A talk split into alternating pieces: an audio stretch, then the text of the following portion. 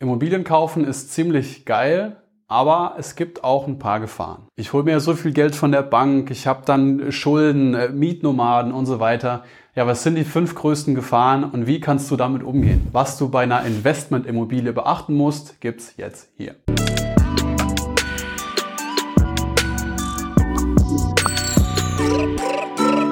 Nummer eins Geldnot. Ja, wenn du eine Immobilie hast, dann ist es nicht ganz so gut, wenn du in Geldnot kommst, weil du musst vielleicht irgendwie auch mal Geld bezahlen, Geld vorhalten für die Immobilie. Aber wie vermeiden wir Geldnot? Das ist gar nicht so schwierig. Ja. Vorschlag von mir, die Nebenkosten, also 10% vom Kaufpreis ungefähr, ja, die selber bezahlen oder selber haben. Ja, also wenn das hier das große Problem ist, dass wir diese scheiß Nebenkosten gar nicht irgendwie hinbekommen, dann ist es vielleicht äh, ein Schritt zu früh, wenn es für dich wichtig ist, da die Sicherheit zu haben. Ja? Und was auch ganz klar ist hier, äh, Thema Geldnot, um das zu vermeiden, einen finanziellen Puffer. Okay. Finanziellen Puffer. Hier, keine Ahnung, drei Löhne, sage ich jetzt mal dass du drei Löhne mal netto auf dem Konto hast. Das ist so eine generelle Regel. Das ist eine gute Idee. Ja? Gefahr Nummer eins, Geldnot. Was machen wir dagegen? Ja, die Nebenkosten selber bezahlen oder die Nebenkosten zumindest selber haben. Du kannst dich ja trotzdem dagegen entscheiden, die selber zu bezahlen. Ähm, und auf jeden Fall mal einen finanziellen Puffer von irgendwie zum Beispiel drei Löhnen einfach haben und vorhalten. Problem Nummer zwei, Überschuldung. Ich bin ja dann mit Schulden zugeschüttet und dann äh, bin ich ja eigentlich bettelarm oder noch mehr als arm, weil Kontoauszug rot, ja, äh, sind ja Schulden, ist ja nicht gut, ich bin ja überschuldet. Also wenn du dir nicht irgendwie andere Schulden angelacht hast, wie Auto auf Pump oder so, ja, hier, Mercedes. Dicker Benz oder hier 0% Finanzierung. 0% Fina für 1,99. Best of Electronics, ja.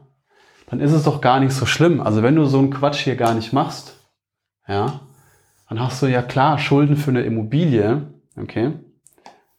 Das ist das Haus vom Nikolaus. So. Das ist der Wert.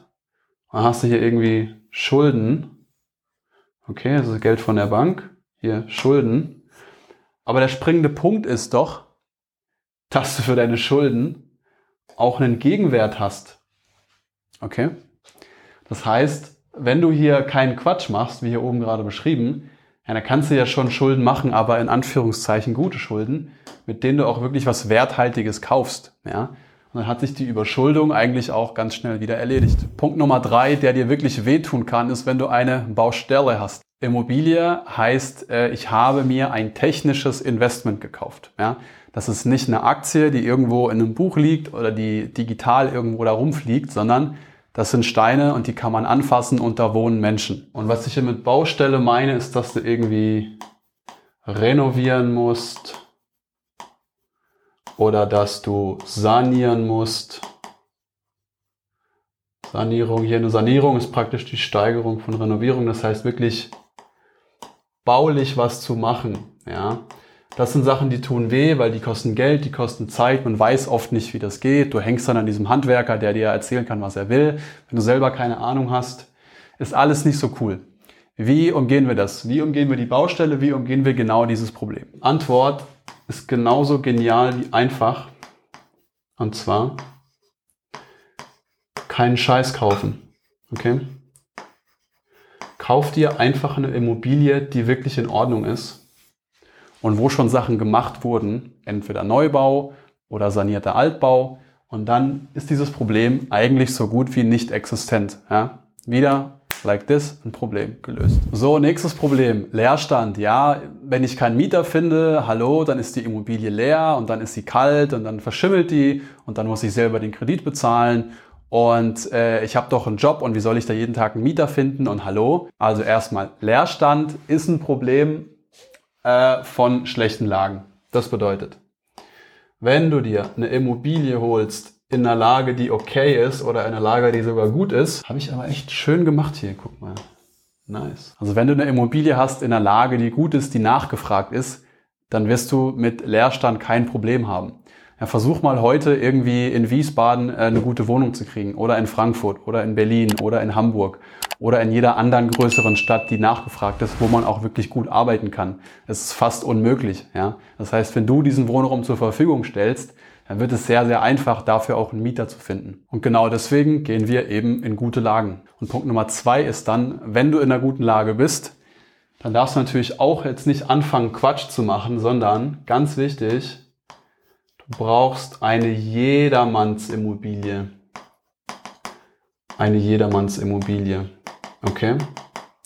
Was ist eine Jedermannsimmobilie? Eine Jedermannsimmobilie ist, Achtung, eine Immobilie für jeden. Das heißt nicht irgendwie ein Loft mit acht Meter hohen Decken und äh, verglasten, äh, bodentiefen Fenstern bis zur Decke. Das war früher mal, war das mal hier. Hier wurde früher Mehl hergestellt und so. Und das wurde jetzt ganz teuer umgebaut und das ist total fancy und die Leute werden es lieben und ich werde damit ganz reich und so. Nee, bitte nicht. Ja, ganz normal. Einzimmerwohnung, Zweizimmerwohnung, Dreizimmerwohnung, okay, kein Durchgangszimmer, eine Immobilie in einer guten Lage, die okay ist wo jeder einziehen kann, ein Single, ein kleines Pärchen, eine Studenten-WG, eine Rentner-WG, äh, eine Familie, ja. Hol dir einen hohen Nachfragerkreis, also mach nichts Verrücktes einfach und dann machst du schon sehr viel richtig. Und dann wirst du auch vermutlich mit dem Leerstand gar keine Probleme haben. Und Punkt Nummer 5, Mieterprobleme, ja.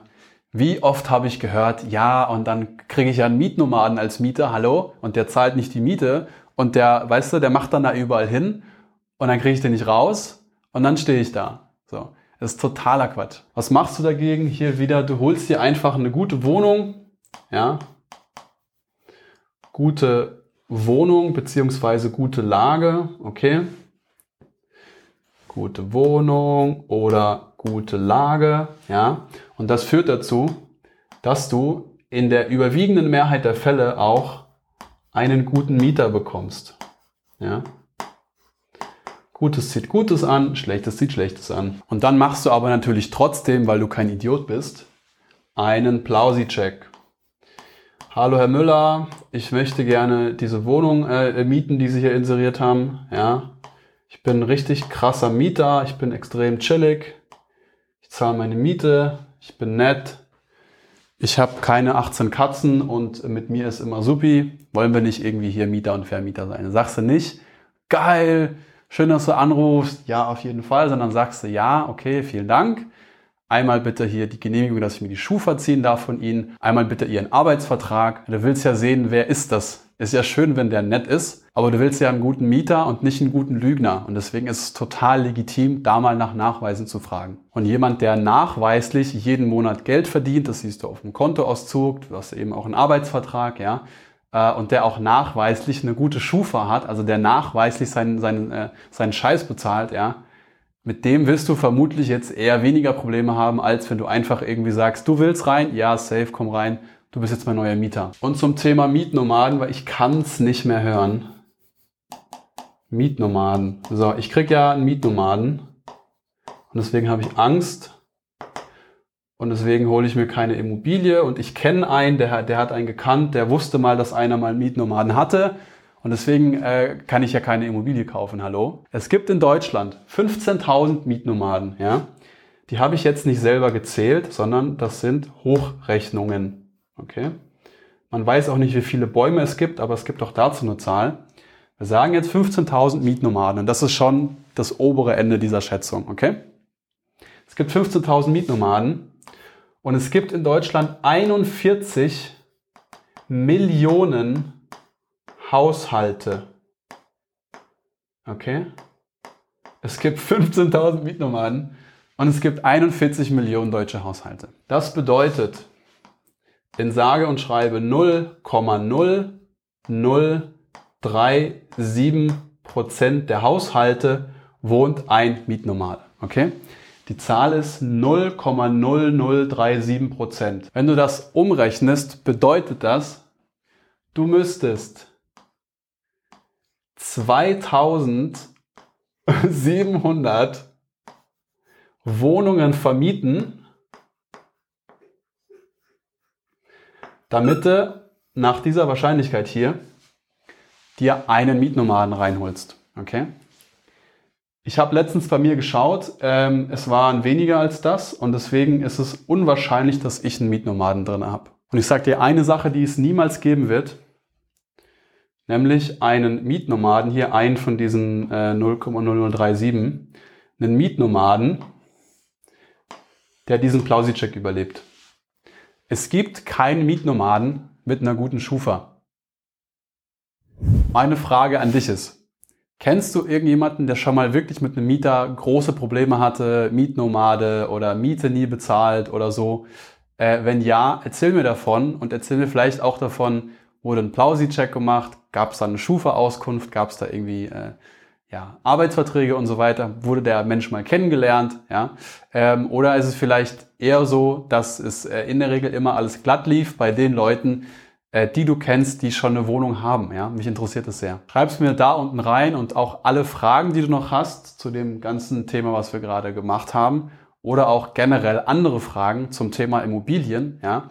Einfach da unten rein. Ich komme dann rein, antworte dir oder ich mache nochmal ein neues Video. Okay, ciao.